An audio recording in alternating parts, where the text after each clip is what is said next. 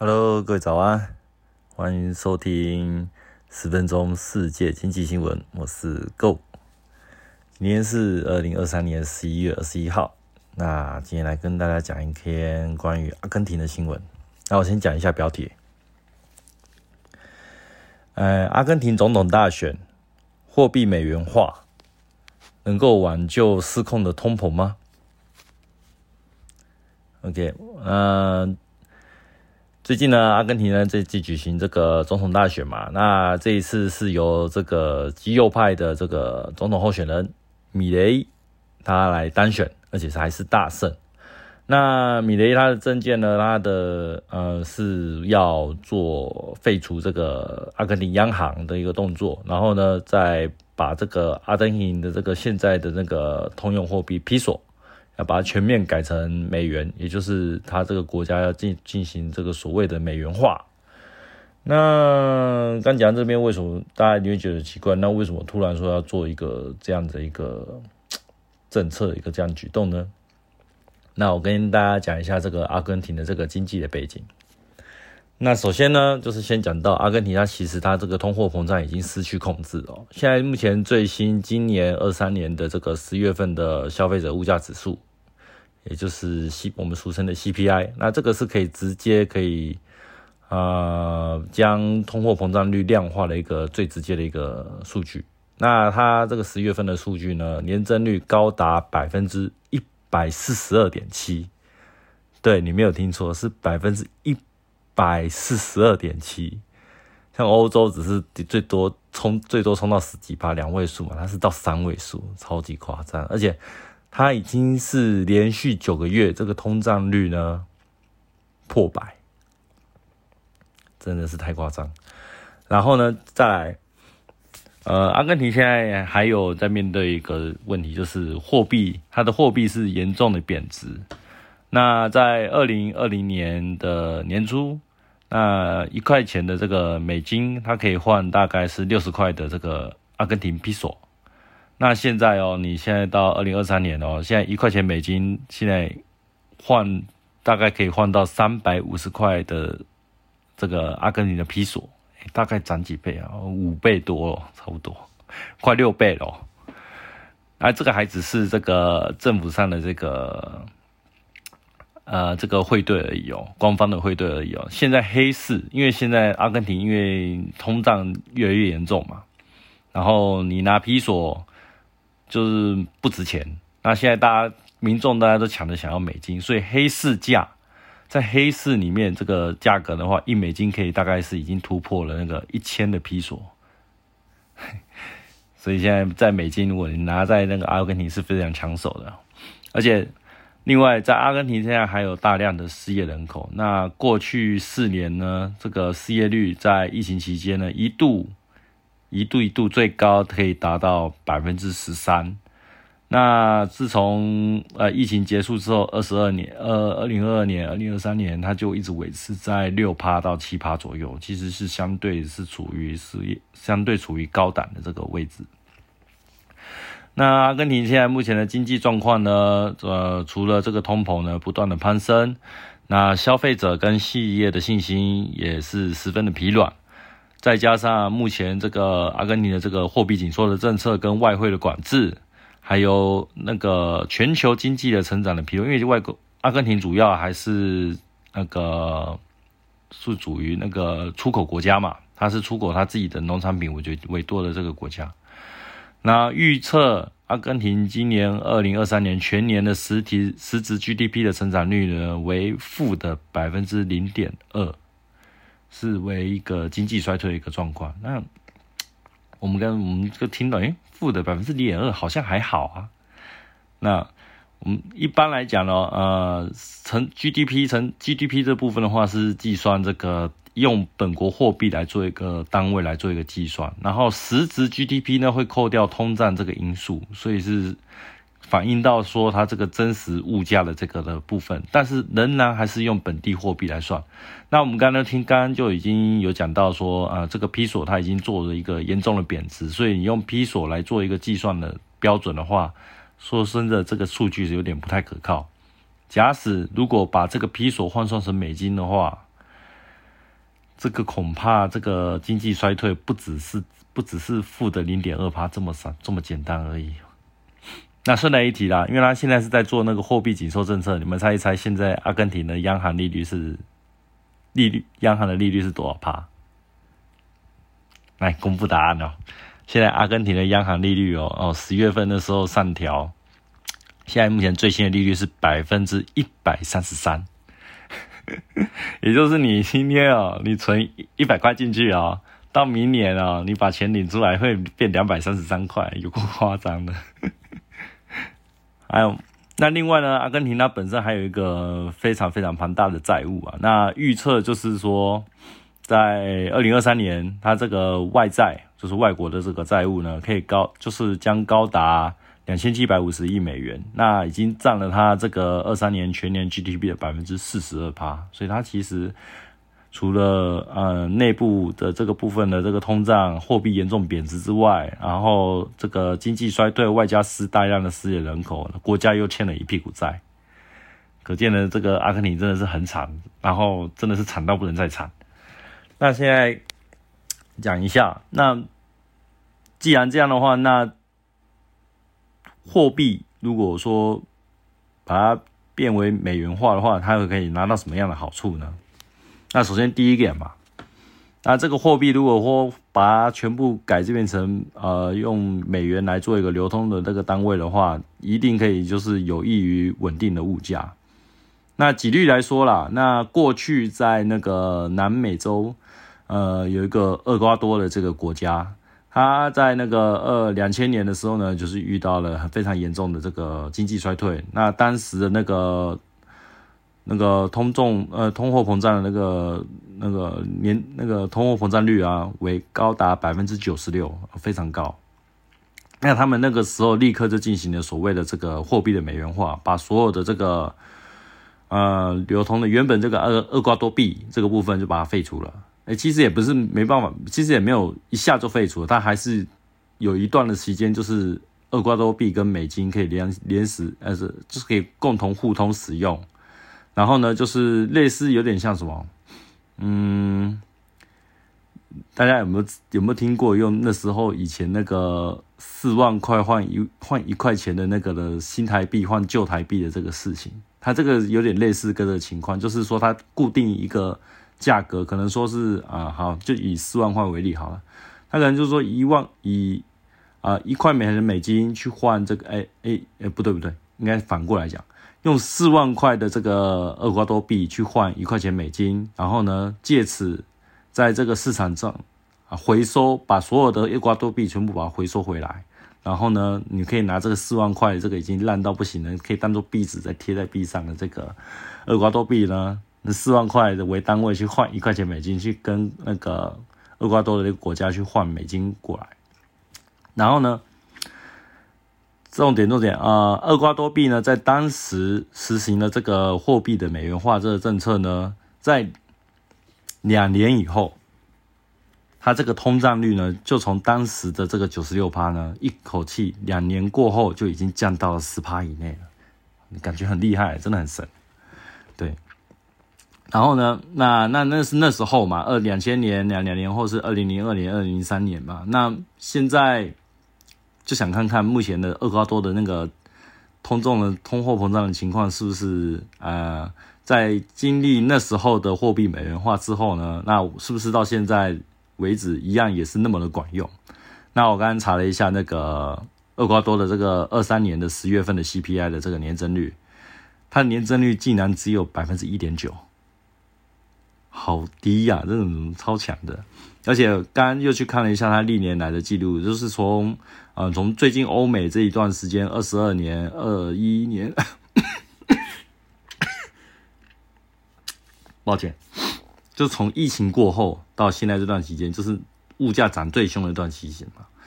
它那时候最多顶多只涨到四趴而已，就是通膨率只有涨到四趴而已。从那之后就一直维持在两两趴多这样子的那种感觉，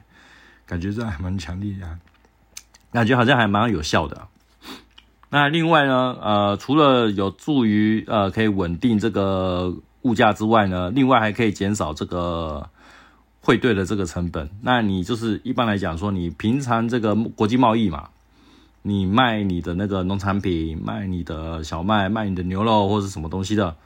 那跟国外换交换换到美金进来嘛。那你换了美金进来，如果说你在其他国家换，你可能你在日本，你可能要把美金换成日币，才可以在日你才可以在日本使用嘛。那如果你是中国的话，你就要把美金转换成人民币，才可以用在中国使用嘛。那如果说将来如果说在阿根廷如果真的使用了美元化这个部分的话，嗯，他在贸易里面所得到的美金呢，就可以直接在阿根廷的国内做流通使用，那就不用再经过一。这一个那个汇兑的这个手续，那针对来讲，这个汇兑的这个成本的话，就可以省掉一部分。对一般民众呢，或是像一些企业来讲，他们是一个非常好的利多。那第三个好处呢，就是它可以提高这个国外的这个投资人的一个信心嘛。那我们现在目前看到这个阿根廷在那个三大评级机构里面，其实。基本上都是垃圾债啊，都是基本上是 C，不是 CC 就是 CCC，最烂的可能只有 C 而已，是以处于一个非常糟糕的一个评级。那当那当然了，投资人就是担心，就是说目前现在这个阿根廷现在目前的这个货币严重贬值的状况，还有这个通货膨胀已经完全失去控制了。这个部分的话，对于他们的这个投资的信心来讲，完完全全就是。我怎么会敢投资啊？这种东西，这种就是好像把钱丢到水沟里面，至少我还可以用手捞也捞得回来。如果把钱投到阿根廷去，那不知道不知道钱会飞到哪里去。所以嘛，那如果说这个阿根廷如果他使用这个美元来作为他的国内的那个呃法定的货币，可以在那个国内流通使用的话，那将来就至少可以不用担心。发生这个货币贬值的危机嘛？那如果说，假如说美元一旦发生那个严重的货币贬值的话，基本上应该是全世界都会大乱哈，所以也不会说，也不会说是啊，哎，会影响到那个单一影响到这个自己国家国内一个经济而，应该是全个世界都一个乱，所以。相对来讲，在这个呃呃货币的贬值危机，或是在通膨这个部分的话，它是可以把它当做就是一个呃这个不利的因素，或是令人担忧的因素，可以把它暂时拿去。那对于这个投资人的信心来讲，说，哎，这是一件好事，也说不定。好，那美元化呢，有哪些的坏处呢？那目前就是。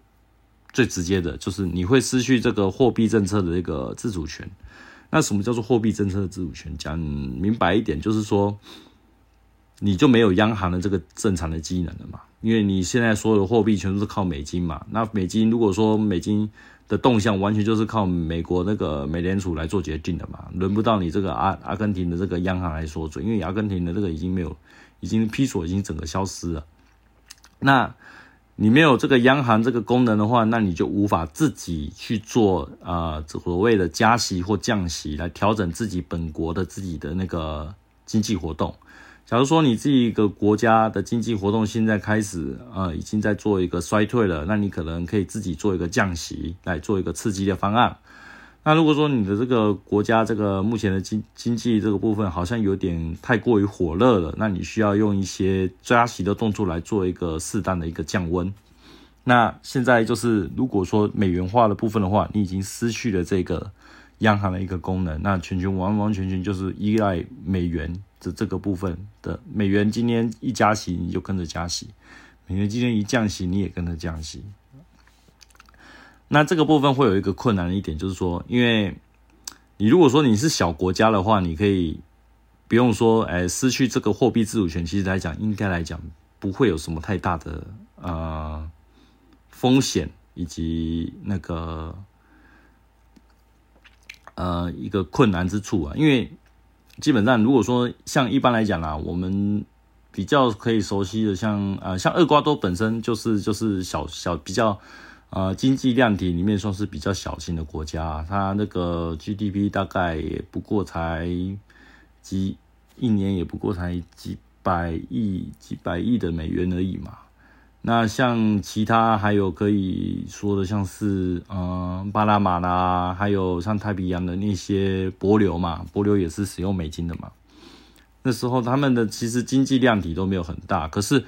阿根廷就不一样了。阿根廷是南美洲的第二大的经济体啊，它这个估计一年的这个今年这个二三年的 GDP 是可以到六千六千七六千多亿还是七千多亿的美金啊。这个就跟那些小国家不能比啊！那而且你在那么大的一个经济量体之下，那你的国内的情况，如果只要发生跟啊美国这个部分的那个国内情况有一种不同的一个经济状况，假如说现在目前美国是属于啊属于经济衰退，所以美国会假如啦，假如啦，还没有现在，现在还没有确定会降息。假如说哪一天美国的这个内部，它这个部分已经发生了经济衰退，需要到降息这个地步的时候，可是呢，你阿根廷呢本身的国内的经济呢，呃，可能不适合降息。可是你的你的那个你因为依靠美元的关系，所以美元一降息，你就你就等于是被迫被跟着降息。那这个部分呢，你的经济很有可能会受到这个外来的这个货币政策的影响，然后受到一些很大的打击，说不定。这个是困难点之一。那困难点之二呢，就是说，阿根廷如果要施行这个美元化的困难点之二，就是从此之后呢，这个阿根廷的经济将严重的过度依赖美国。那我们要知道啊，阿根廷它其实上一个政权是呃亲中反美派的。啊，你这样子的话，那等于是有国内有一半的民众会反对，现在会。你就你就想嘛，就国内有一段有一段的反对派是反美的嘛，那一个是亲美，一个是反美的。那你现在做一个美元化的一个政策，你觉得你在这个国会上这个政策推动了吗？一定推动的，一定很困难嘛。不是说说你想推动就推动的嘛。那这个部分的话，在那个政治上的攻防，一定又会花不少的时间跟不少的心力啊。好，那第三个难处就是。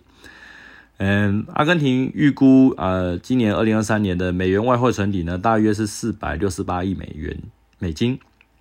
那这个数量呢，如果说你要把它当做法定货币，然后供全国流通使用，呃，首先我先算一下啦，阿根廷现在目前大约的人口是四千六百万嘛，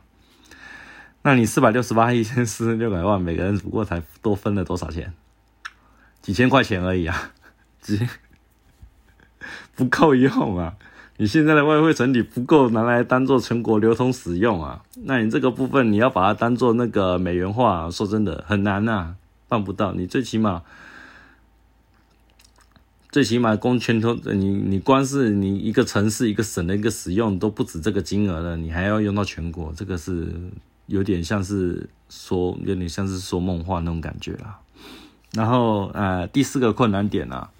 那刚刚讲到最终啊，美元化最重要的好处是可以帮助稳定物价嘛，因为基本上你的物价、你的这个货币的这个呃增发的这个权利是操控在国呃外国的那个手中嘛，像说啊操控在美国的手中嘛，所以美国说升息就升息，说降息就降息，说 Q E 就 Q E，说 Q T 就 Q T。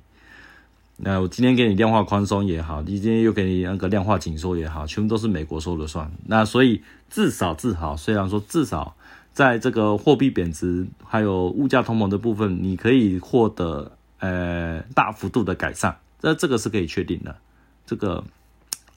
但是呢，相对来讲，呃，阿根廷现在目前不止呃通膨的问题嘛，你现在还有政府的赤字跟还有一些庞大的外债这个问题。这种东西光靠美元化是没有办法解决的，这个仍然还是要依靠现在这个政府的这个要保持它的财政纪律才有办法慢慢改善。所以说这个美元化呢，对于这个呃能不能改善目前的这个阿根廷的这个经济问题呢？你要把它当做是个万灵丹吗？哎，它似乎没有那么的全方位的那么的有效，但是。至少可以肯定的是说，在稳定物价的方面的话，有这个厄瓜多作为一个例子，确实是可以可行性的。但是啊，考虑到国内政治的这个纠纷啊，还有本身自己的货币这个美元的这个持有量，这个部分来看的话，要做到完全的美国美元化的部分的话，自然势必还是有非常非常大的难度 OK，那今天的分享就到这边啦，那我们下次下个同一时间再见啦，拜拜。